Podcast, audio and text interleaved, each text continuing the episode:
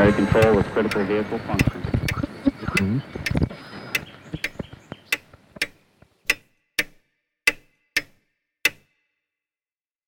Herzlich willkommen zu Zukunft Denken. Wir sind bei Episode 22 angelangt. In dieser Episode freue ich mich wieder ganz besonders, einen Gast begrüßen zu dürfen. Ich werde ein Gespräch mit Professor Franz Essel führen. Professor Essel ist Ökologe oder Biodiversitätsforscher, Professor an der Universität Wien, hat nach dem Studium der Ökologie und Botanik an der Uni Wien als Mitarbeiter im Umweltdachverband und Umweltbundesamt gearbeitet und ist seit 2019 Professor für Invasionsbiologie an der Universität Wien. Arbeitsschwerpunkte von Professor Essel sind globaler Wandel, Auswirkungen des globalen Wandels auf die Biodiversität und die daraus resultierenden Konsequenzen für die menschliche Gesellschaft. Mit 155 Publikationen in internationalen Zeitschriften und zahlreichen Büchern ist er auf der einen Seite im wissenschaftlichen Bereich sehr intensiv tätig, aber er ist auch einer der Sprecher des österreichischen Biodiversitätsrats und auch schon im Rahmen von Scientists for Future aufgetreten. Er wendet sich daher also nicht nur an eine wissenschaftliche Öffentlichkeit, sondern auch an eine allgemeine Öffentlichkeit mit seiner Expertise. Wenig überraschend werde ich mich in dieser Episode daher mit Professor Essel über die Biodiversitätskrise unterhalten, aber auch die komplexen Zusammenhänge verschiedenster Probleme wie Klimawandel und Biodiversität, aber auch menschliche Systeme wie Landwirtschaft, Wirtschaft. Die Frage ist dann auch, welche Rolle spielt der Mensch und wir werden auch darüber sprechen, welche ethischen Fragen und Handlungsoptionen für unsere Zukunft sich daraus ableiten. Diese Episode ist auch darum wieder sehr interessant, weil sie Themen zahlreicher früheren Episoden aufgreift, verknüpft und mit der Expertise von Professor Essel vertieft. Vielleicht zu Beginn ein paar Bezüge zu Themen, die wir in früheren Episoden angesprochen oder angerissen haben. In Episode 10 Komplizierte Komplexität spreche ich über die Begriffe komplex oder kompliziert. Ich führe den Begriff des Systems, der Systemgrenzen ein und wir diskutieren auch einfache und komplexe Wirkungszusammenhänge sowie Skaleneffekte. Wer sich also für diese Frage der komplexen Systeme interessiert, den würde ich nahelegen, Episode 10 anzuhören. Dann möchte ich erwähnen Episode 3, das Ozonloch oder unerwartete Konsequenzen. In der heutigen Episode werden wir hauptsächlich zwei Beispiele für Konsequenzen menschlichen Handels nennen, nämlich die Folgen für die Biodiversität und den Klimawandel. Aber in Episode 3 habe ich mich mit dem Ozonloch auseinandergesetzt, als ein weiteres sehr prominentes Beispiel von, ja, man kann sagen, unerwarteten Konsequenzen menschlichen Handelns, aber auch, dass wir damals vergleichsweise schnell in der Lage waren, zu politischen und ökonomischen Handlungsoptionen zu gelangen. Weiters gibt es gewisse Bezüge zu Episode 7 und 8 mit dem Titel Alles wird besser oder nicht. In diesen Episoden setze ich mich etwas breiter mit der Frage auseinander, in welche Richtung wir uns als globale Gesellschaft bewegen. Wohin weisen die Megatrends unserer Zeit? Und nicht zuletzt möchte ich auf die unmittelbar vorige Episode, nämlich Nummer 21, verweisen. In dieser Episode beschäftige ich mich mit der Frage des Naturbegriffs und der Rolle des Menschen im Bezug zum Begriff der Natur. Da vielleicht ein kleines Zitat dazu von Jürgen Mittelstraß, der sagt, Zitat, Natur und Kultur hängen zusammen. Die Menschwerdung des Menschen war von Anfang an auch Kulturwerdung der Natur. Wo sich der Mensch seine kulturelle Umwelt schuf, verändert auch die Natur, eignete sie sich durch seine Arbeit an. Unberührte Natur hat es in diesem Sinne in der Umwelt des Menschen nie gegeben. Zitat Ende. Und dieses Zitat leitet, und damit komme ich gleich zu unserem Gespräch, auch zu einem weiteren Begriff, den wir diskutieren werden, nämlich den Begriff des Anthropozäns. Damit bin ich am Ende meiner Vorrede angelangt und los geht's mit unserer Unterhaltung. So, lieber Professor Essel, herzlichen Dank für die Einladung hier an Ihr Institut. Gerne. Ich wollte mich heute mit Ihnen über das Thema Biodiversität unterhalten. Ich habe in den vorigen Episoden, ich sage mal, Thema komplexe Systeme, ein bisschen die Frage Naturbegriff, vielleicht auch zum Thema Megatrends, was erwartet uns in der Zukunft, ein paar Dinge angerissen. Und das Thema Biodiversität habe ich in dem Sinne noch nicht behandelt gehabt, ist aber für mich ein sehr interessantes Thema auf der einen Seite, weil es, glaube ich, eines der relevanten, bestimmenden Themen der nächsten Jahrzehnte oder des nächsten Jahrhunderts sein wird, auch in unserem Umgang als Menschen mit der Natur, mit der Umwelt. Das heißt sicherlich eines der Themen, das ist vielleicht in der heutigen Zeit durch die berechtigte Diskussion um den Klimawandel vielleicht auch ein bisschen zu wenig Aufmerksamkeit bekommt, könnte man die Vermutung in den Raum stellen. Und auf der anderen Seite ist das Thema Biodiversität für mich auch sehr interessant, weil ich glaube, dass es eine sehr komplexe Interaktion mit den anderen wesentlichen Fragen der Zeit hat, also Wirtschaftssystem, gesellschaftliche Interaktion mit der Natur, Klimawandel und so weiter. Und vielleicht könnte man mal zum Einstieg die Frage klären, was versteht man eigentlich unter Biodiversität? Vielleicht könnten Sie das mal ganz kurz in ein paar Worten nahebringen und warum ist das eigentlich für uns, also für uns im Sinne einer allgemeineren Öffentlichkeit überhaupt von Relevanz? Mhm. Biodiversität ist ein Begriff, den gibt es eigentlich erst seit Ende der 80er Jahre und die Idee dahinter war, wie man diesen Begriff etabliert, auch eigentlich sehr erfolgreich etabliert hat, war über Artenvielfalt, das war eigentlich das, was man früher dafür genommen hat in der Regel, einen umfassenden Begriff zu haben, der im Endeffekt die Vielfalt des Lebens beschreibt. Das heißt, es geht um die Vielfalt dessen, was uns umgibt, angefangen von, von Arten, aber eben auch von inartlicher Vielfalt, genetischer Vielfalt oder auch Vielfalt von Ökosystemen und Ökosystemleistungen. In Summe ist Biodiversität damit das, worin die menschliche Gesellschaft eingebettet ist, nämlich das Ökosystem Erde. Mhm. Und von seiner Intaktheit hängt ganz stark natürlich auch ab, wie unsere Gesellschaft global, eigentlich auch in Österreich, funktioniert. Wir leben von der Biodiversität, wir leben von der genutzten Biodiversität auf Äckern oder Wiesen, also Land- und Forstwirtschaft oder Jagd und Fischerei. Wir leben aber natürlich auch, und das ist vielleicht dann nicht immer ganz klar für jeden, auch von vielen anderen Leistungen, die die Biodiversität sozusagen erbringt, um das Ökosystem Erde intakt und stabil zu halten. Klimaregulation, Regulation des Wasserkreislaufs. Ist es das, was man im Englischen als Ecosystem Services bezeichnet? Genau. Der Begriff dafür ja. werden Ökosystemleistungen oder mhm. Ecosystem Services. Und daher ist eine intakte Natur, ja, das können Sie gleichsetzen mit einer intakten Biodiversität, für die Menschheit essentiell. Und daher ist es natürlich auch ein gravierendes Alarmsignal, wenn wir wissen, also das wissen wir, dass es um die Biodiversität ähnlich wie im Klima nicht allzu gut bestellt ist. Zahlreiche Arten sind vom Aussterben bedroht oder zusehends gefährdet und diese Alarmsignale sind auch nicht mehr übersehbar. Und natürlich sind die Auswirkungen nicht immer direkt konkret an dem Ort erfahrbar oder spürbar, da es sich eben um hochkomplexe Systeme handelt ähm, und auch das Verschwinden einer Art an einem Ort vermutlich gar keine konkreten direkt messbaren Auswirkungen in vielen Fällen hat.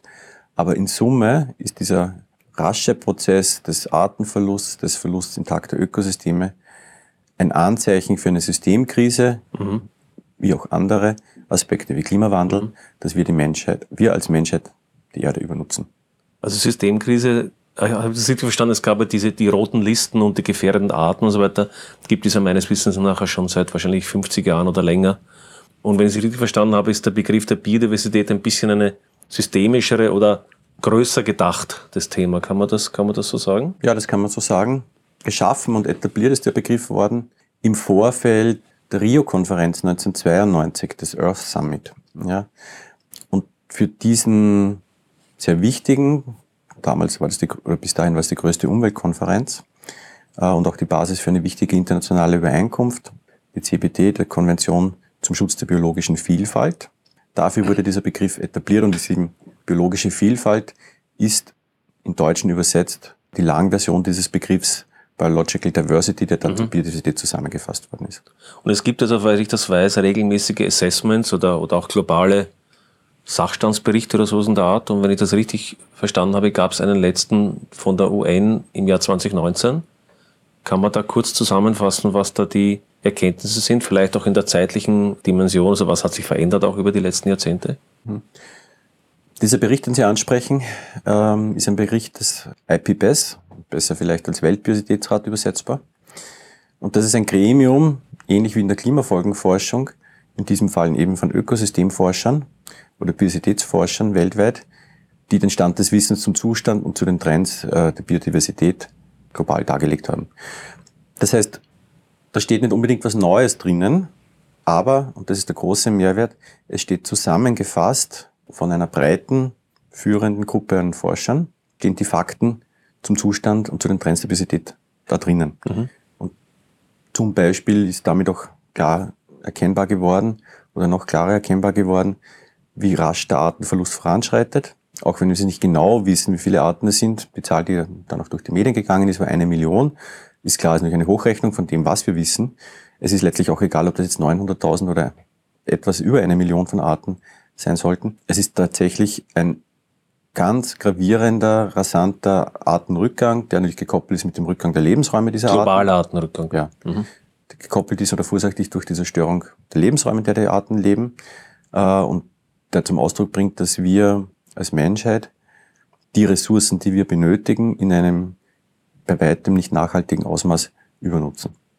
Es gibt oft die Behauptung, dass diese Umweltprobleme, wenn man es genereller formuliert, im Wesentlichen ein Problem der Entwicklungsländer oder wie man sie bezeichnen möchte, also der nicht industriellen Länder sind, weil ab dem Zeitpunkt, wo die Menschen, das ist die Argumentation, die manchmal kommt, einen gewissen Lebensstandard haben, sozusagen von den basalen Problemen irgendwie befreit sind durch den, ja, durch halt die gesellschaftlichen Entwicklungen, dann würde sich sozusagen die Umwelt wieder und, und würde ich mal interpretieren, die Biodiversität dann auch wieder verbessern, normalisieren. Kann man da irgendeinen Trend feststellen, dass man sagt, also sich zum Beispiel in Österreich oder in, in Europa oder den USA ist das eh nicht so ein Problem und es ist mehr ein Problem von, ich weiß nicht, Afrika, Asien oder eben den weniger entwickelten Ländern?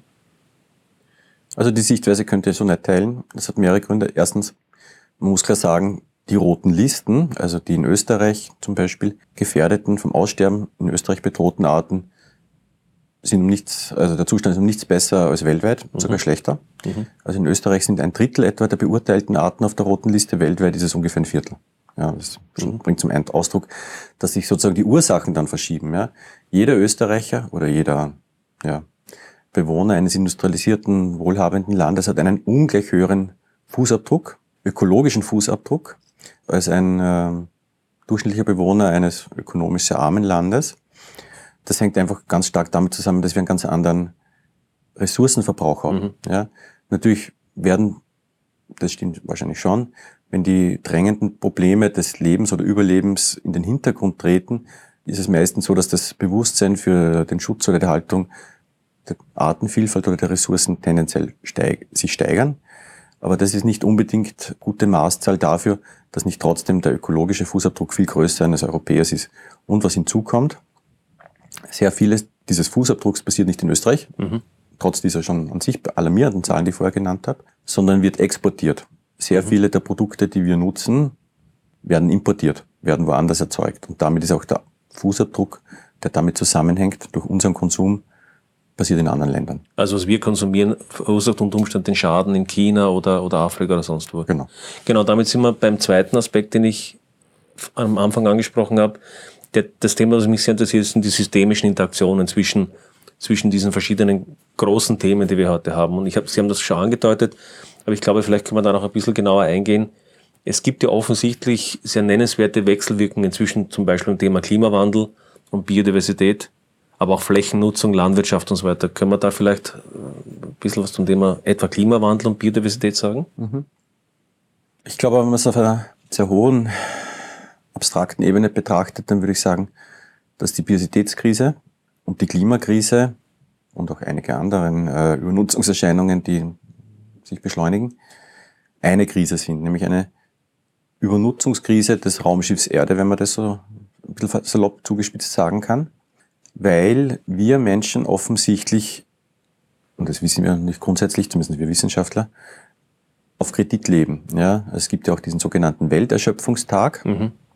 Also nicht Weltschöpfungstag, ja, sondern Welterschöpfungstag. Und der bedeutet, dass das der Tag ist, an dem wir rechnerisch die nachhaltig nutzbaren Ressourcen der Erde als Menschheit ausgenutzt haben. Wann, sollte wann idealerweise, ja? idealerweise sollte es natürlich nach dem 31. Mhm. Dezember sein. Der war letztes Jahr im Jahr 2019 am 1. August.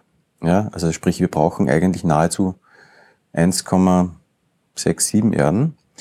Wir Österreicher brauchen ungefähr vier Erden, mhm. ja, wenn das jeder Europäer, also oder Österreicher, wenn das der Weltstandard wäre im Ressourcenverbrauch. Und das ist natürlich trotzdem gleichzeitig wissen wir aber nicht, dass diese Ressourcennutzung und Fußabdruck sehr ungleich verteilt ist.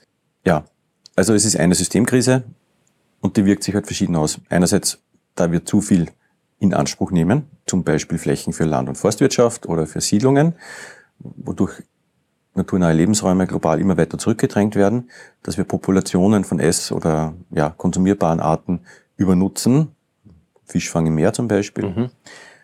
Und andererseits, dass wir halt auch zu viele Abfälle verursachen, also Plastik im Meer meinetwegen, oder Treibhausgase in der Atmosphäre. Das hat das andere Ende. Aber es hängt natürlich, das eine hängt mit dem anderen ganz stark zusammen. Wenn man auf Klima- und Artenschutz fokussiert, muss man auch sagen, man kann Klimaschutz global, aber auch in Österreich nur dann mit der Hoffnung auf substanziellen Erfolg betreiben, wenn man das koppelt mit dem Schutz der Biodiversität. Warum? Mhm. Unter anderem deswegen, da ein Viertel der Emissionen weltweit, also der Treibhausgasemissionen nicht aus einem Schornstein kommen, durch Verbrennung fossiler Energie, sondern aus der Zerstörung naturnaher Lebensräume, beispielsweise Rodung von Wäldern. Mhm. Was bedeutet, dass der ganze Kohlenstoff, der im Wald steckt, Holz ist nicht viel was anderes als Kohlenstoff mit Wasser, freigesetzt wird. Oder dass Moore, Feuchtgebiete. Wir haben das jetzt gesehen in Australien, welche Folgen das haben kann, wenn die äh, Wälder aufgrund der Überhitzung oder auch der, der ungünstigen ökologischen Situation nicht mehr in der Lage sind, eigentlich in einer natürlichen Weise auch wieder einen, von einem Brand zu erholen, sondern wenn man dann Flächenbrände hat, die gigantisches Ausmaß annehmen und die dann Emissionen verursachen, die dann weit über das hinausgehen, was wir wahrscheinlich in der Vergangenheit in dieser Form je hatten. Nicht? Naja, es ist ein Beispiel für das Gefahr oder die, das Potenzial, dass die Ökosysteme der Erde einerseits, also muss man vielleicht vorausschicken, wir hätten noch ein gravierenderes Klimaproblem, wenn es nicht zwei große Senken, Speicher mhm. für Treibhausgase gäbe. Das eine ist Meer. Mhm. Sehr viel an CO2, das wir Menschen emittiert haben, wird durch die Wasseroberfläche der Meere aufgenommen und über den Wasserkreislauf im Meer in tiefe Wasserschichten sozusagen entsorgt. Die zweite große Senke ist die Biosphäre, die terrestrische, also die Landvegetation. Wald, vor allem die Wälder global, aber auch andere Lebensräume haben einen Teil des Kohlenstoffs, der quasi wie ein Dünger wirkt für mhm. Pflanzen, zusätzlich aufgenommen und im Holz gespeichert. Das ist ein weiter wichtiger Punkt, auf den ich mhm. hinweisen wollte. Klimaschutz ohne Biodiversitätsschutz geht nicht. Mhm. Aber, das Beispiel, das Sie angesprochen haben, natürlich ändert sich unter veränderten klimatischen Bedingungen auch zum Beispiel der Feuerzyklus. Mhm. mhm. Und das kann dazu führen, dass äh, ein Teil, also dass sich diese Senkenfunktion der terrestrischen Biosphäre möglicherweise sogar umkehren könnte in mhm. eine Quellenfunktion. Dass immer mehr zum Beispiel durch immer mehr Brände, aber auch, was wir in Österreich zum Beispiel in Europa auch ansatzweise schon erleben, durch veränderte, zum Beispiel steigende, steigende Temperaturen und mehr Trockenstress im Sommer, dass die Wälder anfangen abzusterben. Fichte in Niederösterreich zum mhm. Beispiel. Das sind also so Begriffe wie Tipping Points, auf den ich ein bisschen später vielleicht auch eingehen wollte. Aber vielleicht kann ich das zusammenfassen, was Sie gesagt haben mit dem Wort, was Paul Krutzen hat, hat den Begriff des Anthropozäns eingebracht. Und die Idee dahinter, ich habe das auch in der letzten Episode versucht darzustellen, die Idee dahinter ist, dass wir als Menschen eigentlich zur dominierenden Kraft, auch zur dominierenden geologischen Kraft auf dem Planeten geworden sind. Das könnte man eigentlich, wäre eigentlich eine kurze Zusammenfassung dieser Thematik mit allen Konsequenzen auch der Verantwortung, die daraus entspringen. Ja, also das Anthropozän als Begriff ist sozusagen Veranschaulichung oder der Versuch einer Veranschaulichung darauf hinzuweisen, wie, also wie prägend wir Menschen äh, für die Erde geworden sind. Äh, wir sind nicht eine Art unter Millionen von Arten, sondern wir sind die Art unter Millionen von Arten, von der im Endeffekt das Schicksal vieler and der meisten anderen Arten abhängt. Ja. Aber auch darüber hinaus sind wir zu einer geologischen gestaltenden Kraft geworden. Wir dominieren mittlerweile die meisten äh, Energie- und Stoffkreisläufe der Erde. Stickstoffkreislauf mhm. zum Beispiel, ja ist ganz stark, ist sogar überwiegend durch den Menschen geprägt, durch das Ausmaß an Stickstoffverbindungen, die wir erzeugen, für Dünger zum Beispiel, oder auch durch Verbrennungsprozesse, Stickoxide. Das bindet viel mehr an Stickstoff, äh, als natürlicherweise durch die natürlichen Prozesse, mhm. Blitzschlag, mhm. äh, an Stickstoffverbindungen erzeugt werden.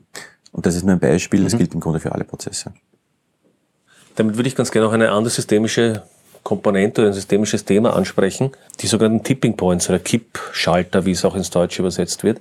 Das ist ein Thema, was mich persönlich bei, bei komplexen Systemen immer sehr beunruhigt, weil komplexe Systeme ja auch die Eigenschaft haben können, dass sie über einen längeren Zeitraum in der Lage sind, bestimmte, sagen wir mal, externen Stress oder externe Veränderungen durch interne, wenn man so sagen möchte, Maßnahmen, durch interne Prozesse zu kompensieren, aber dann unter Umständen ab einem bestimmten Zeitpunkt dann vielleicht auch der quasi der sprichwörtliche Tropfen, der dann das Fass nicht nur zum Überlaufen, weil Überlaufen ist ja ein minimaler Effekt, sondern der das Fass dann fast zum Bersten bringt und dann eigentlich plötzlich zu etwas führt, was man, glaube ich, in der Biologie auch als Regime Changes nennt. Zum Beispiel in der Sahara gab es dieses Thema in der, in der weiteren Vergangenheit. Es gibt jetzt das Umkippen von Meeresgebieten oder, oder, oder Flüssen, Teichen sind solche Themen. Auch beim Klima gibt es wir vermuten solche Tipping Points. Können Sie da vielleicht ein, zwei Worte dazu sagen?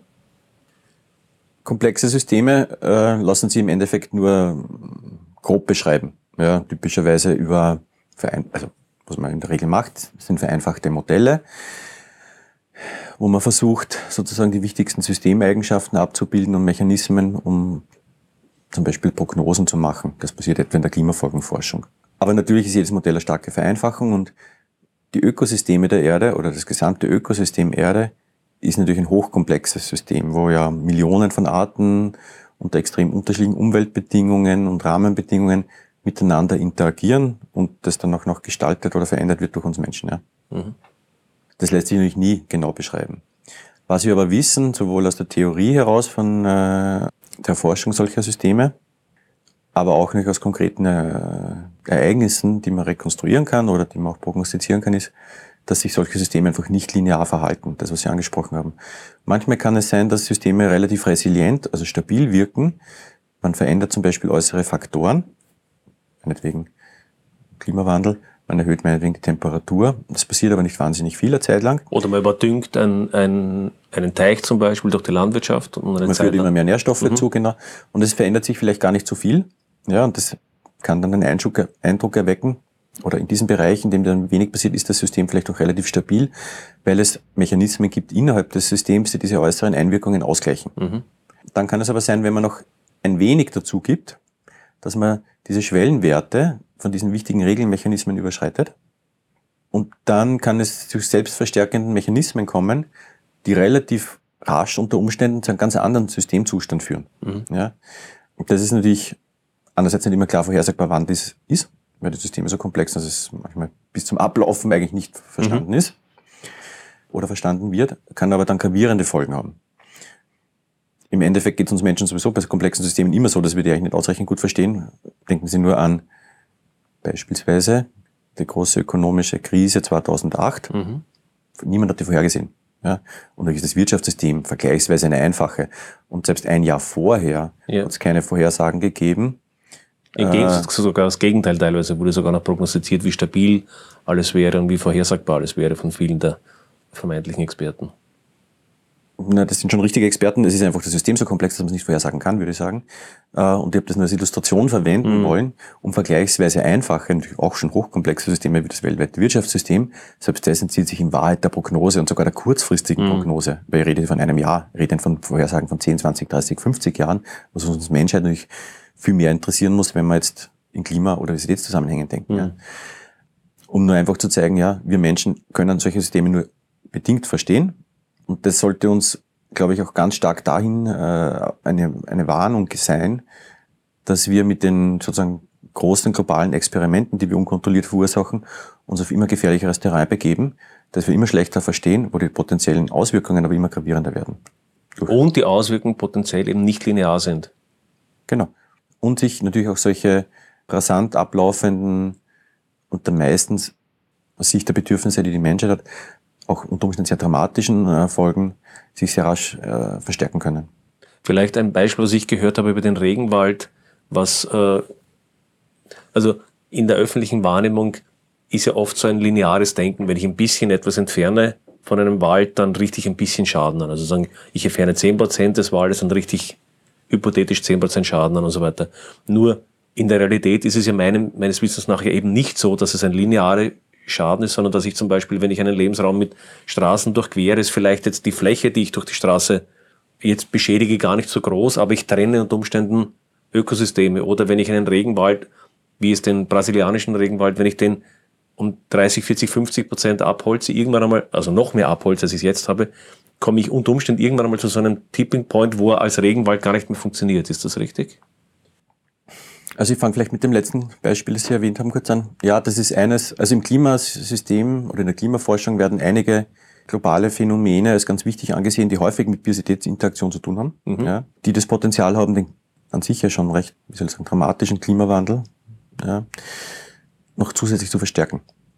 Und eines davon ist, dass vor allem das Amazonasgebiet mit Abstand das größte Regenwaldgebiet und über große Teile noch relativ intakt, aber eben zusehends äh, mit Rodungen in den Randbereichen und zusätzlicher Erschließung, dass das Amazonasystem deswegen als Regenwald fungiert auf so großer Fläche, weil es einen internen Wasserkreislauf gibt. Ja, die Feuchtigkeit, die vom Meer kommt und sich abregnet, bleibt dann über mehrere Zyklen im Amazonasgebiet, also wird wieder verdunstet von den Bäumen, vom Wald, äh, es bilden sich wieder Wolken und so weiter. Ja, das führt dazu, dass der Niederschlag sich einfach dadurch über der Grenze, die Regenwald braucht, befindet.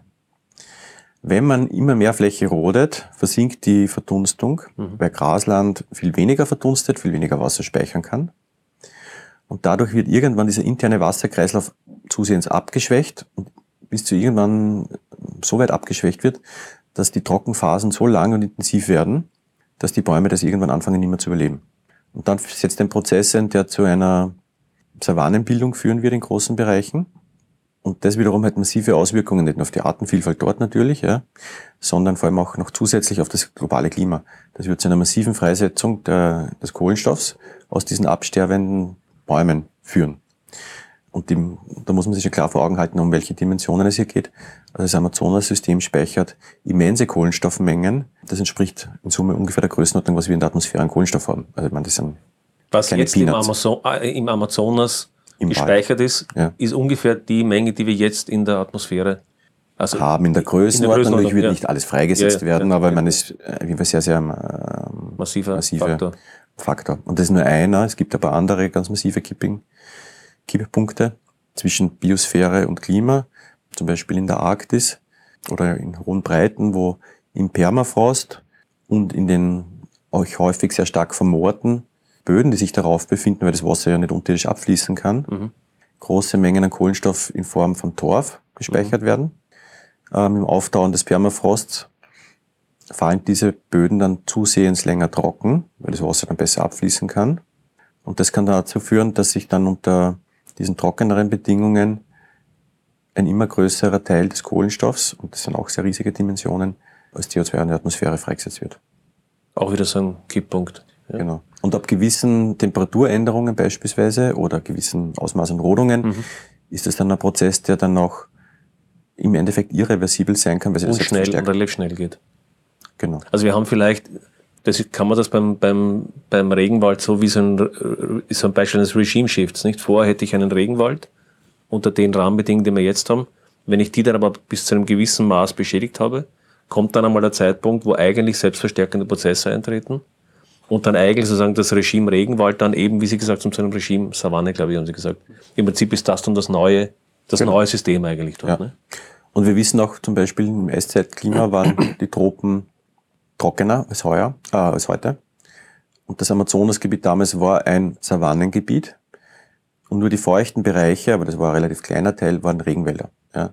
Das heißt, das vor nicht allzu langer Zeit, das sind 20.000 Jahre, war ein Großteil des heutigen Amazonas-Regenwalds, kein Regenwald, sondern Savanne. Mhm. Gut, wir haben jetzt ein bisschen über den Status quo, wenn man so möchte, gesprochen, ein bisschen auch über die Komplexität dieser Systeme. Wenn wir jetzt versuchen, den Blick ein bisschen in die Zukunft zu richten, da gibt es aus meiner da eher laienhaften Sicht, beobachte ich irgendwie zwei unterschiedliche Wahrnehmungen oder zwei unterschiedliche, ja, vielleicht Prognosen oder Möglichkeiten, wie sie es entwickeln könnte. Auf der einen Seite gibt es Beobachter oder Wissenschaftler, die sehr, sehr skeptisch sind und sehr negativ sind und der Meinung sind oder die Meinung vertreten, im Grunde genommen haben wir so viel Schaden an dem System angerichtet, dass wir eigentlich in Wahrheit wahrscheinlich gar nicht mehr viel retten können und dass wir unter Umständen schon auf einem Weg nach unten sind hier. Also da würde ich Sie die Frage stellen, was können wir eigentlich realistisch noch bewegen heute, wenn wir, wenn wir hier, und welche Maßnahmen müssten wir setzen? Auf der anderen Seite gibt's dann aber auch wiederum sehr interessante Ökosysteme. Ich habe dieses Beispiel vom Yellowstone Nationalpark gehört, wo dadurch eine Ein Wiedereinwilderung von Wölfen innerhalb von relativ kurzer Zeit sich sogar Flüsse und so weiter verändert haben.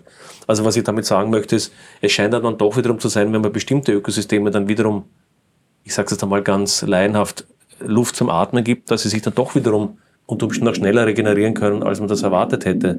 Das sind irgendwie so zwei so Pole in meiner Beobachtung. Wie, wie, wie, sehen Sie, wie sehen Sie das?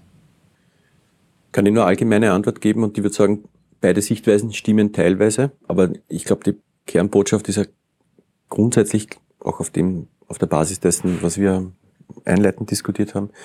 Was völlig außer Frage steht, ist, dass äh, es um die Biodiversität schlecht und zunehmend schlechter steht, ganz ähnlich wie im Klimaschutz, dass das Auswirkungen hat, die die Menschheit ganz gravierend betreffen werden. Das sind wirkliche Fragen, im Endeffekt alle diese Systemfragen und Übernutzungsfragen sind äh, Zukunftsfragen, die, die man eh gar nicht in ihrer Bedeutung überschätzen kann. Das sind einfach die Überlebensfragen unserer Gesellschaft. Und daher ist es natürlich essentiell gravierend, diese Systeme, äh, und das sind natürlich viele Maßnahmen des Bedarf, und das ist natürlich sehr ambitioniert, das ist eh keine Frage. Trotzdem, glaube ich, ist es klar, dass man darauf reagieren muss, um natürlich dann auch das Potenzial, das zur Regeneration von Ökosystemen ja existiert, Beispiel, das Sie gebracht mhm. haben, ja, auch zu nutzen. Das zu ignorieren, und natürlich ist es so, dass es eine große Herausforderung ist, das zu machen, ja, die gravierenden Veränderungen zu stoppen. Aber es gibt Wege, das zu machen, auch wenn die natürlich aus politischen Gründen, teilweise auch aus, es braucht auch Überzeugungsarbeit, um die Akzeptanz zu schaffen. Es braucht natürlich auch gesamtgesellschaftliche Veränderungen, die schwierig sein werden, ja, aber die möglich sind. Aber nur, dass es schwierig ist und dass ein Teil dessen natürlich auch schon verursacht ist, was diese Probleme verursacht hat, äh, und nicht alles wahrscheinlich reversibel machbar sein wird, glaube ich, kann in keiner Weise eine Begründung sein, zu sagen, ja, das ist eh schon zu spät. Mhm. Wenn man dieser Haltung sich sozusagen hingibt, dann ist das im Grunde ein Abdanken, äh, was die Zukunftsperspektiven anbelangt.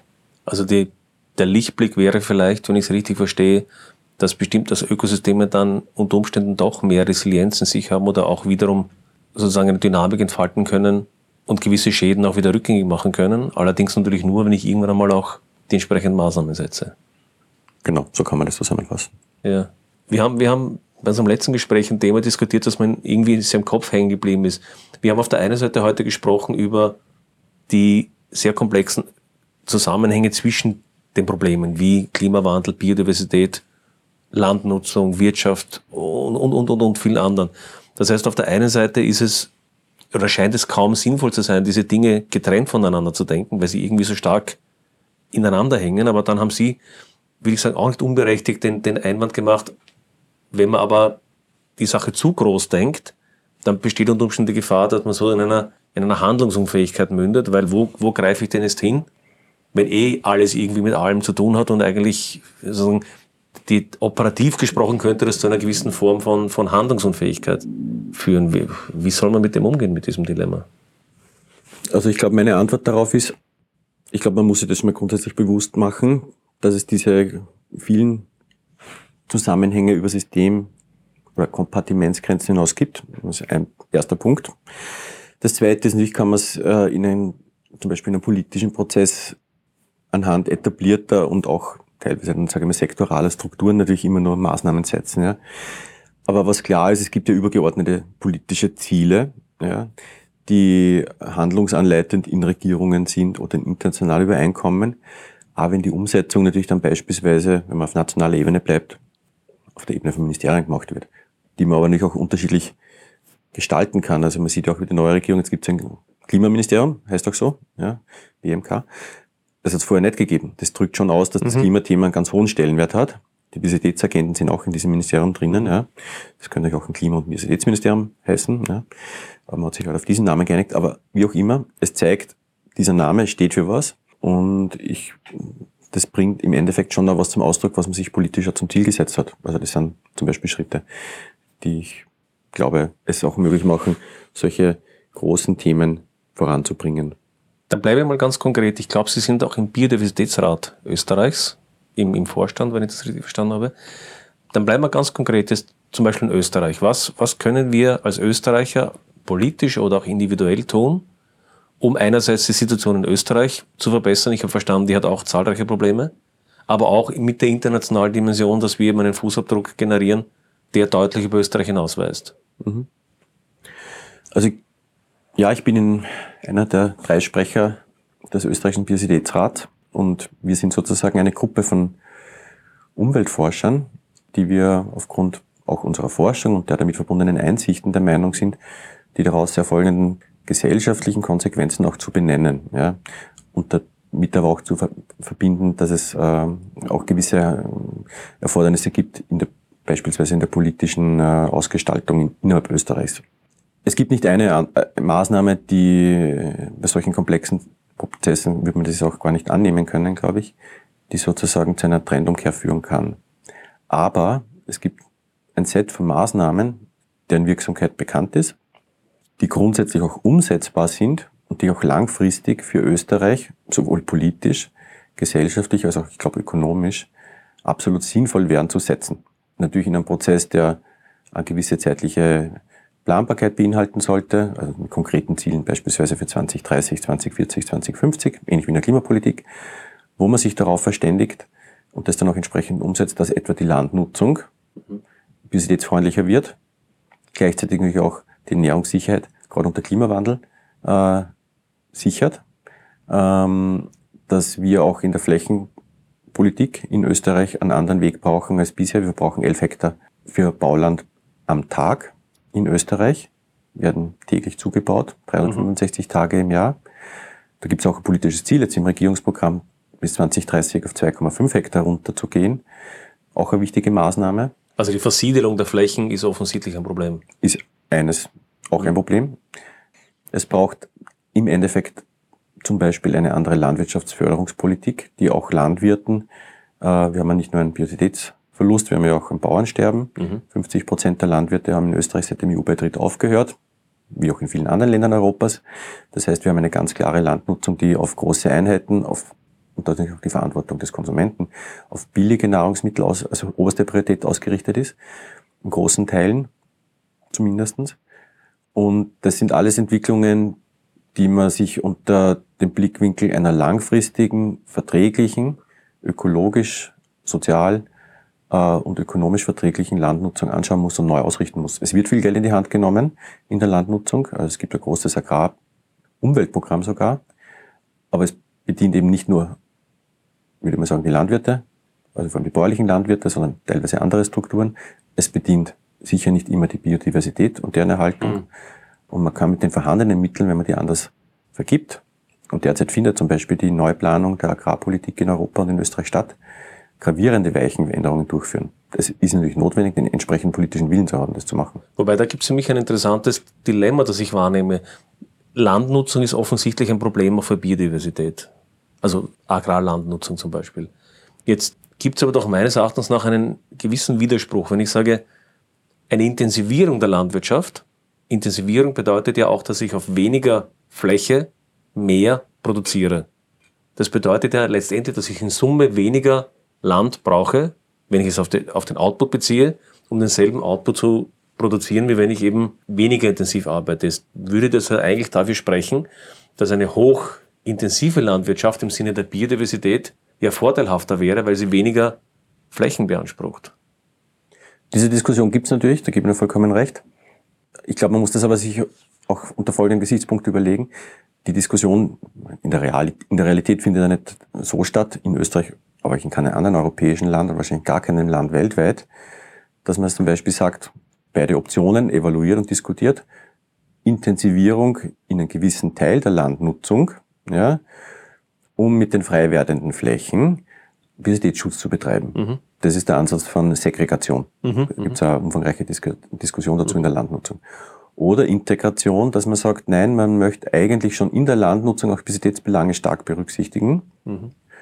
um teilweise dafür auch Landnutzungspotenzial, also Intensivierungspotenziale nicht äh, umsetzen, mhm. um sozusagen flächendeckend oder in einem Netzwerk zumindest Ökosysteme und Arten zu erhalten. Beides hat Vor- und Nachteile.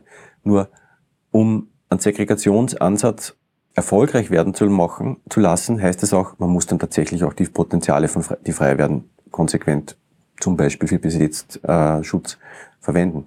Diesen Ansatz sehe ich in Österreich oder weltweit jedenfalls viel zu wenig umgesetzt, mhm. weil im Endeffekt haben wir beides. Zunehmende Intensivierung und, und zunehmende und, äh, Flächeninanspruchnahme. Mhm. Mhm. Und das ist natürlich äh, ein gravierendes Problem. Bedeutet natürlich auch, man muss sich auch, auch als Konsument die Frage stellen, wie kaufe ich ein, welche Produkte kaufe ich und wie ernähre ich mich zum Beispiel. Ja? Das hat gravierende Auswirkungen in Summe, wie Landnutzung passiert. Also wie ernähre ich mich? Auf der einen Seite verstehe ich das, zum Beispiel, wovon ja viel gesprochen wird in den letzten Jahren, die, der intensive Konsum von Fleisch.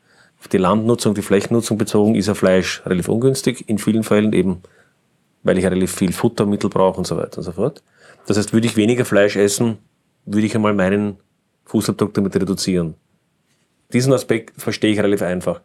Bei den anderen Bereichen ob ich als Konsument in der Lage bin zu beurteilen, ob ich mir den einen Apfel oder den anderen Apfelfeld kaufe oder ich weiß nicht, den einen Reis oder den anderen, ob ich da in der Lage bin zu entscheiden, welche dieser Wahlen jetzt äh, aus zum Beispiel Biodiversitäts- oder anderen ökologischen Maßnahmen günstig ist, davon bin ich nicht überzeugt. Das ist auf der Produktebene sicher sehr schwierig zu beurteilen für einen Konsumenten, weil die ganze Produktionskette ist nicht nachvollziehbar in der Regel. Das genau, gebe ich Ihnen vollkommen recht. Aber die eine, der erstgenannte Punkt ist ein ganz entscheidender, ja. Ein hohes Ausmaß an Fleischkonsum hat einen immens erhöhten äh, ökologischen Fußabdruck zur Folge, weil für jedes Kilo Fleisch ich das sieben bis zehnfache an, an, Nahr also an Nahrungsmittel für die Tiere brauche. Ja, und damit die sieben bis zehnfache Fläche in Anspruchnahme habe. Und Wasser und so weiter. Und alles, was damit zusammenhängt. Ja, ja. Genau. Ich glaube, um die Biositätsauswirkungen von Produkten zukünftig besser beurteilen zu können, muss man sich Regelwerke überlegen, die das möglich machen. Ja, man müsste sich, und das ist grundsätzlich möglich, natürlich nicht ganz kurzfristig, die Biositätsauswirkungen von verschiedenen Produkten und Produktkategorien bewerten, ähnlich wie ein CO2-Fußabdruck von Produkten mhm. oder vielleicht sogar zusätzlich. Und das dann auch beispielsweise verpflichtend, zumindest für wichtige Produkte, landwirtschaftliche Produkte, zur Kennzeichnung bringen. Das hat sicher dann einige Unschärfen, weil mhm. nicht jedes Produkt, und das hängt auch vom lokalen Kontext ab, wie das dann genau sich äh, darstellt. Aber es würde für die Konsumenten schon eine Richtschnur sein, und bei anderen Produkten wird das ja gemacht. Also es ist nicht einfacher, aber wenn ihr einen Kühlschrank kauft, dann gibt es eine Klassifizierung zum, äh, zum Energieverbrauch. Ja, ja. Das ist nicht viel einfacher, ist mir klar. Aber es ist grundsätzlich möglich. Und das ist für Konsumenten wahrscheinlich auch notwendig, weil ohne solche einfachen, aber klaren Auszeichnungen es natürlich im Einzelfall nicht möglich ist. Dann kann ich auch abwägen. Beispielsweise zahle ich zehn Prozent mehr für ein Produkt, mhm. wo ich weiß, das hat ganz andere Benefits. Ich kann mir als Gesellschaft sogar überlegen, ziehe ich andere Standards ein, mhm. ja, beschränke zum Beispiel Produkte, die sehr ungünstig abschneiden. Also es wirft dann viele politische Fragen auf, ja. aber auch viele Handlungsmöglichkeiten. Einen letzten Aspekt würde ich ganz gern noch, noch ansprechen, nämlich ich würde es mal nennen, das Thema Aktivismus und auch die Rolle des Wissenschaftlers in dem ganzen, in diesen ganzen Zukunftsfragen. Wenn ich vielleicht einen Blick aus meiner persönlichen subjektiven Betrachtung auf das Thema Aktivismus werfen kann. Äh, ich glaube, einer der, einer der Startschüsse für diese ganze Bewegung war vielleicht auch Rachel Carlson in den 60er Jahren mit Silent Spring oder der stumme Frühling, die damals äh, relativ viel Aufmerksamkeit erzielt hat durch ihre Beobachtung, wenn ich mich richtig erinnere, dass äh, verschiedene Pestizide und ähnliches letztendlich verheerende Folgen auch für die ja, Biodiversität, kann man sagen, gehabt haben. Und die 60er Jahre waren auch eine der ja, Start, Startschuss vieler Umweltbewegungen. Das heißt, die Umweltbewegung wenn man es vom Sierra Club vielleicht absieht, der im 19. Jahrhundert begonnen hat, aber, aber viele der Umweltbewegungen, die wir heute noch sehr gut kennen, stammen aus den 60er Jahren und, und die ganze Bewegung hat dann 70er, 80er Jahre Fahrt aufgenommen. Und mein Gefühl ist auch, dass die Umweltbewegung viele, viel Wesentliches erreicht hat in, ihrem, in ihrer Aktivität. Aber was mir ein bisschen Sorgen bereitet, ist, dass ich das Gefühl habe, dass es zu einer gewissen Ideologisierung gekommen ist in der, in der Umweltbewegung, wo dann vielleicht sogar zu wenig auf die Wissenschaft gehört wird oder ideologische Aspekte oder, oder Dinge, auf die man sich einmal geeinigt hat, dann auch nicht mehr hinterfragt werden. Also vielleicht zu wenig auch Skepsis gegenüber der eigenen Positionen. Und da gibt es aber scheinbar für mich ist wieder einen gewissen Umbruch mit dieser Fridays for Future oder Scientists for Future Bewegung. Zumindest nehme ich das so wahr, dass es hier eine Trennung in sozusagen den, die, die aktivistische Seite von Fridays for Future gibt und Leute wie Greta Thunberg, ja auch immer wieder in Weide nur referenziert auf die Wissenschaft und sagt, die Wissenschaft hat das und das festgestellt und sagen, handelt nach dem, nach den Erkenntnissen, nach den besten Erkenntnissen, die wir haben. Auf der anderen Seite haben wir Scientists for Future, die dann eher die wissenschaftliche Seite der Medaille abdeckt. Was ist Ihr, Ihr, Ihr Gedanke zu dem Thema? Ich glaube, Sie sind ja auch bei Scientists for Future dabei oder zumindest schon einmal in dem Kontext aufgetreten, wenn ich das richtig mitbekommen habe. Ja, also auf einer allgemeinen Ebene betrachtet bin ich der Meinung, dass es, also ich glaube, dass die Wissenschaft immer eine wichtige Rolle gespielt hat in Umweltbewegungen. Ja, das glaube ich auf jeden Fall. Auch deswegen, weil Wissenschaftler oder Ergebnisse aus wissenschaftlichen Arbeiten in vielen Fällen ja die Basis sind, die die Probleme überhaupt identifiziert hat. Ja, mhm. Oder augenscheinlich gemacht hat. Ja. Daher glaube ich, hat es immer ein enges Verhältnis zueinander gegeben. Ja. Sonst haben sich NGOs sicher dann auch ein bisschen unterschiedlich positioniert, wie, was ja völlig normal ist, glaube ich, im, im gesellschaftlichen Diskurs. Was natürlich jetzt schon vielleicht das noch etwas verstärkt, nämlich die Rolle der Wissenschaft, ist, dass gerade bei diesen langfristigen und halt auch erst langfristig in voller Wucht spürbaren Umweltproblemen, Mhm. wie Klimawandel oder die langfristigen Folgen des Artenverlusts, Biodiversitätsverlusts. Man das, wenn es auch immer mit Einschränkungen versehen ist, aber nur eigentlich durch wissenschaftliche Ansätze erforschen kann. Ja, durch Modelle beispielsweise, Szenarien, Prognosen, ja, um eine Vorstellung davon zu gewinnen, ja, wie schaut die Welt 2050 oder 2100 aus, Mhm. wenn beispielsweise nichts oder wenig passiert in diesen Themen und der Klimawandel oder der Artenverlust so weiter äh, fortschreitet wie bisher. Oder wie würde die Welt ausschauen, wenn man tatsächlich Maßnahmen setzt? Was wäre notwendig, äh, beispielsweise um den Klimawandel auf ein nicht zu gravierendes Maß zu beschränken? Ja, 1,5 Grad Ziel und ähnliche Dinge. Es sind lauter wissenschaftliche Studien, die dem zum Grunde liegen und die das auch illustrieren. Es sind ja auch eben komplexe, nicht leicht veranschaulichbare Themen. Und das, glaube ich, stärkt nochmal die Rolle der Wissenschaft. Und deswegen, glaube ich, würde auch von vielen, oder von einem Teil zumindest, ja, von Politikern oder auch ja, Personen der, der Öffentlichkeit, werden diese Erkenntnisse ja teilweise auch nicht so ernst genommen oder rundweg abgestritten, ja, obwohl die Wissenschaftler gibt keine Diskussion darüber. Mhm.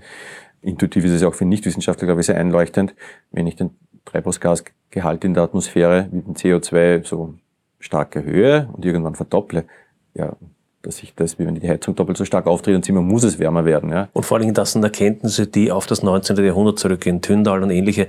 Das sind wirklich physikalische Erkenntnisse, die zu bestreiten heute äh, wirklich schwierig ist. Also das, das würde ich auch nicht ernst nehmen.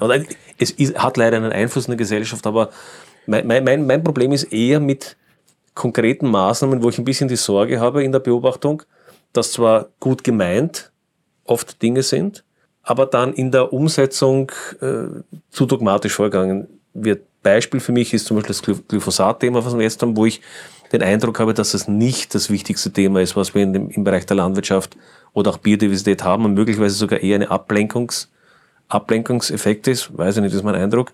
Andere Umweltschutzmaßnahmen, ich denke jetzt an den Fokus auf, ich weiß nicht, Plastiktaschen in Deutschland oder, oder, oder Großbritannien oder, oder, oder Strohhalme oder sowas, wo ich mir denke, ja, natürlich ist vielleicht eine Plastiktasche jetzt nicht das Optimum, aber wenn ich denke, welche Probleme wir strukturell, systematisch haben, kann ich mich des Eindrucks nicht erwehren, dass das eher Ablenkungsmaßnahmen sind, als wirklich und dann und, und die Bevölkerung dann vielleicht das Gefühl hat, na, wir machen eh was, ich, ich kaufe keine kein Plastiktaschen mehr, oder was weiß ich, oder, oder keinen Strohhalm mehr und ich bin jetzt auf einmal grün. Ich glaube, das sind solche Maßnahmen, wo dann ein gutes Gefühl erzeugt wird, wäre jetzt meine, meine vielleicht etwas zynische Behauptung, die aber letztendlich dann nicht dazu führt, dass wir die wirklichen unter Umständen auch problematischen Maßnahmen, die man einleiten müsste, tut. Ein anderes Thema ist, ist die grüne Gentechnik. Ich, ich habe das nie verstanden, dass die, dass die Grünen diese so systematisch ablehnen. Mein, mein Gefühl ist, dass wir in eine so schwierige Situation kommen werden in den nächsten Jahrzehnten, dass wir jeden Strohhalm der Wissenschaft und der Kenntnis brauchen werden, um unsere Nahrungsversorgung am Leben zu halten. Das wäre mein Zugang, aber vielleicht sehen Sie das anders. Das waren jetzt verschiedene Themen. Ja, ja. Und ich würde jetzt auch nicht in der Tiefe diskutieren, Ja, ja. weil es jeweils ausführliche Themen teilweise sind. Aber grundsätzlich, glaube ich, muss man klar sagen, vieles davon ist symbolische Politik. Also das Plastiksackerlverbot beispielsweise, das ist an sich, glaube ich, bin jetzt kein Experte zu dem Thema, ist klar, dass das ein symbolischer Akt ist, ja. Aber das ist ja ein politischer Akt. Das ist jetzt keiner Akt, der dem, dem jetzt aus, äh, weder der Wissenschaft noch äh, Umwelt-NGOs, glaube ich, zuschreiben kann. Weil da sind die Forderungen ja grundsätzlich auf einer ganz anderen Ebene angesiedelt. Natürlich haben solche symbolischen Akte aber auch eine Bedeutung, ja, weil die schon dazu dienen, können verschiedenes, glaube ich, bewirken. Einerseits nämlich das Gefühl, ich kann was machen oder ich mache was, kann das Gewissen beruhigen, kann aber auch das Gefühl geben, ja, es hat auch Individuum tatsächlich eine Ich Möglichkeit habe eine Möglichkeit, beizutragen. was zu tun. Aha, Ja, okay. das ist auch was, was positiv sein kann, aus meiner Sicht. Kann aber auch dazu führen, dass man die höhere Ebene, die halt dann viel aufwendiger und schwieriger ist, um Maßnahmen Mhm. zu setzen, abschwächt im Endeffekt. Ja. Beim Glyphosatverbot auch oder Gentechnik, beides landwirtschaftliche Themen, geht es aus meiner Sicht schon noch darum, welche Art von Landwirtschaft, und die stehen auch symbolisch dafür. Mhm. Ja. Weil da geht es ja nicht nur um eine Maßnahme, ja, zu einem Herbizid oder zu, einem, ja, zu einer Technik, sondern auch Das ist ein Stellvertreterkrieg irgendwie, oder? stellvertretend, ja, aber es steht auch stellvertretend schon wichtige Grundlage, grundlegende Entscheidungen, ja.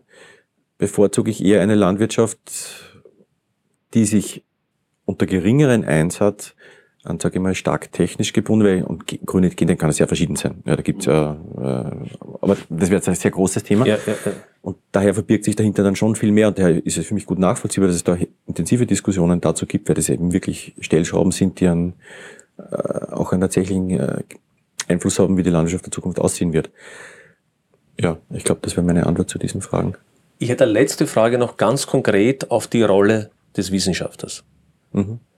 Es gibt diese, und das war für mich so richtig, so richtig, äh, ich weiß gar nicht, wie sagen, erschütternd, das zu sehen. Es gab von der Alexandra Ocasio-Cortez diese Befragung im Kongress, wo sie Wissenschaftler befragt hat, die in den 80er Jahren für einen großen äh, US-Ölkonzern gearbeitet haben und in den 80er Jahren hier Prognosen gemacht haben, welchen Effekt die Erdölindustrie also, und auch die, also die Kohlendioxidausstoß und so weiter für das Klima haben würde. Ich werde diesen äh, Link zu diesem Video auch in den Shownotes äh, dann darstellen. Das kann sich jeder anschauen, kann ich wirklich empfehlen.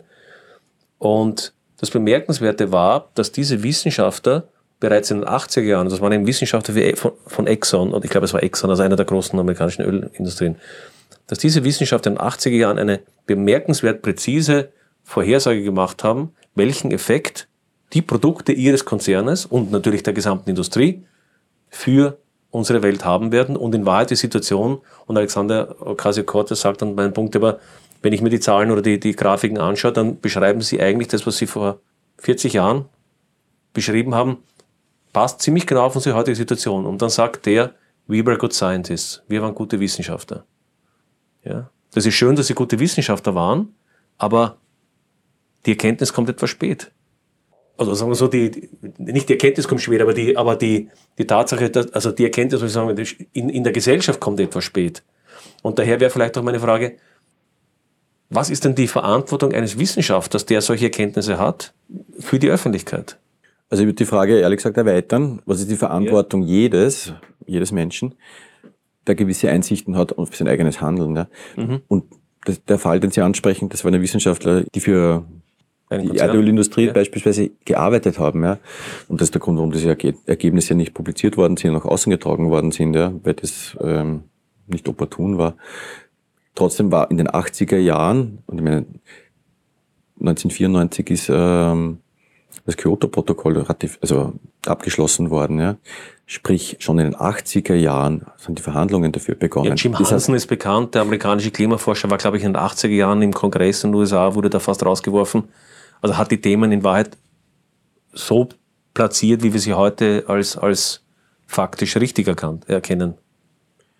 Worauf ich gleich hinaus wollte, war, in den 80er Jahren hat es schon einen politischen Konsens gegeben, sonst hätte es nicht 1994 mhm. ein ausrat, ausverhandeltes globales Klimaabkommen mhm. gegeben, ja, nämlich das Kyoto-Protokoll. Das heißt, es hat schon genug Wissenschaftler gegeben, die diese Erkenntnisse und die Konsequenzen daraus am Tisch gelegt haben. Es hat auch genug Leute in der Politik gegeben, die das so ernst genommen haben, dass man dieses doch mhm. wichtige Protokoll abgeschlossen hat.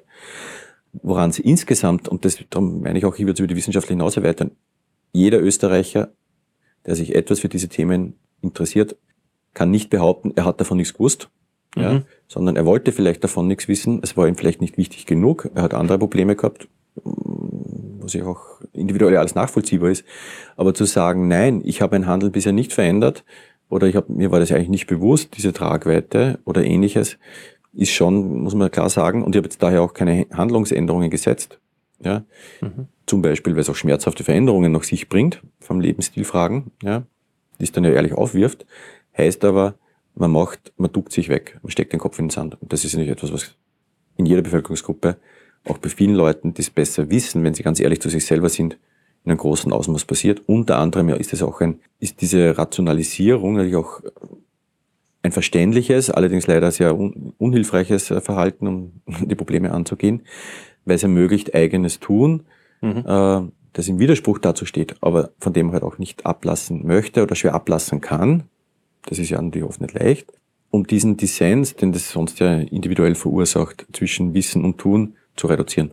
Ja, und was daraus resultiert, ist häufig Leugnung. Das haben wir ja in vielen anderen Kontexten auch erlebt. Ich stimme dem völlig zu. Ich glaube, das ist ein guter, äh, sehr wichtiger Punkt. Aus Wissen entspringt in Wahrheit Verantwortung. Und wenn ich die nicht wahrnehme, dann darf ich mich nachher nicht darauf beziehen, ich hätte es nicht gewusst oder ähnliches. Auf der anderen Seite, diese Rationalisierungsmechanismen, habe ich das Gefühl, sind bei manchen Wissenschaftlern schon noch spezieller in der Hinsicht, dass man zumindest immer wieder die Aussage hört, es ist nicht meine Aufgabe, zum Beispiel politisch aktiv zu werden. Meine Aufgabe ist es, zu forschen und ich weiß es nicht, dies und jenes Forschungsprojekt zu machen oder ja, und das zu publizieren und so weiter, das fachlich korrekt alles zu machen. Da ist die Erkenntnis, ich, ich lege sie offen. Ist ja nicht so, dass ich sie als Wissenschaftler dann verheimliche. Jedenfalls nicht, also jedenfalls, wenn ich in der, auf einer Uni oder sowas arbeite. In einem Unternehmen ist wieder was anderes. Aber das scheint mir trotzdem meinem Gefühl nach zu wenig zu sein heute. Ähm, ja, das ist sicher noch ein ganz spezifischer Punkt, ja, der, auf den Sie gerade hinweisen. Das, was ich vorhin gesagt habe, ist ja war eine sehr allgemeine und daher auch jeden, aus meiner Sicht jede Person in Ländern wie in Österreich betreffend, der Aussage, jeder, der es wissen möchte, weiß es. Ja. Und kann es wissen. Die Rolle von Wissenschaftlern, die zu Themen, die gesellschaftlich relevant sind, da gibt es natürlich auch noch andere. Genau, muss ja nicht Biodiversität sein, können andere problematische gesellschaftliche Themen genauso sein. Genau. Forschen ist dann noch einmal spezifische und auch nicht ganz leicht zu beantwortende. Aus meiner Sicht, aber es gibt Kollegen, die das sich auch anders sehen, als Wissenschaftler, angestellt wie hier, ich an einer Universität oder an einer öffentlichen Institution, jetzt nicht in einer privaten Firma, da bin ich ja sehr stark dem Arbeitgeber verbunden, das was wir vorher diskutiert haben, ja. Und der kann mich auch einschränken oder das kann damit verbunden sein. Das kann da schon Konflikte geben, wenn ich Ergebnisse produziere, die dem Auftraggeber oder dem Arbeitgeber überhaupt nicht passen. Das ist auch eine problematische Situation in vielen Fällen. Aber an einer Stelle wie an der Universität habe ich diese Einschränkungen ja nicht. Aber natürlich habe ich ein spezifisches Umfeld und die Wissenschaft funktioniert eindeutig so, dass was einen hohen Stellenwert in der Wissenschaft hat, sind Fachpublikationen ja. beispielsweise, auch die Akquirierung von Projektmitteln. Lehre schon wieder nicht mehr so sehr? Lehre weniger, aber muss man auch in einem gewissen Ausmaß je nach ja. Position machen. Damit produziere ich schon Wissen, das ich auch nach außen trage. Die Frage ist, wie stark und an wen trage ich es nach außen. Was nicht wirklich stark honoriert wird, mhm. muss man auch klar sagen, in dem Wissenschaftssystem, ist äh, Kommunikation zu Nicht-Fachkollegen, also über Fachartikel. Das wird stark belohnt und ist auch ganz wichtig, keine Frage. Die Kommunikation jetzt mit breiterer Bevölkerung, ja, äh, oder das nach außen tragen von Einsichten, die sich aus der Forschung ergeben, wenn sie gesellschaftlich relevant sind, hat einen geringeren Stellenwert. Es ist natürlich auch, muss man auch sagen, nicht für jeden Wissenschaftler wahrscheinlich, ähm, es ist eine ziemlich andere Anforderung, jetzt sage ich mal mit Medien oder mit äh, interessierter Öffentlichkeit zu diskutieren oder zu kommunizieren, als Fachartikel zu schreiben. Ja, es braucht sowohl einen anderen Zugang. In Fachartikeln muss ich sehr abwägend und äh, sehr auf der sicheren Seite immer sein. Mhm, genau. Äh, die Öffentlichkeit möchte aber eher klarere. In einer Kommunikation mit einer breiten Öffentlichkeit brauche ich ja natürlich zugespitztere manchmal, einfachere, also eine ganz andere Kommunikation. Und das ist ja nicht auch nicht jedermann seine Sache. Und es ist auch schwierig, sozusagen aus einem Verständnis, wie mit Sprache und Kommunikation umgehen, in einem komplett anderen Kontext oder in einem anderen Kontext mich deutlich anders zu verhalten. Und nicht jeder Wissenschaftler oder nicht jede Person kann oder mag beides tun. Trotzdem grundsätzlich glaube ich natürlich, haben wir als Wissenschaftler, wenn ich gesellschaftlich wichtige Einsichten erforsche, die auch zu vermitteln. Weil es zumindest als Bürger sehe ich diese Verantwortung, die man ja auch ist. Das ist nicht nur Wissenschaftler, sondern ist ja auch ein verantwortlicher Bürger einer Gesellschaft. Lieber Professor Essel, unter den gerade genannten Rahmenbedingungen, dass die Kommunikation mit einem nicht fachlichen Gegenüber nicht so sehr honoriert an der Universität, bedanke ich mich ganz besonders dafür, dass Sie sich die Zeit genommen haben, genau das zu tun heute bedanke mich für das Gespräch und wünsche alles Gute für die weitere Karriere. Danke.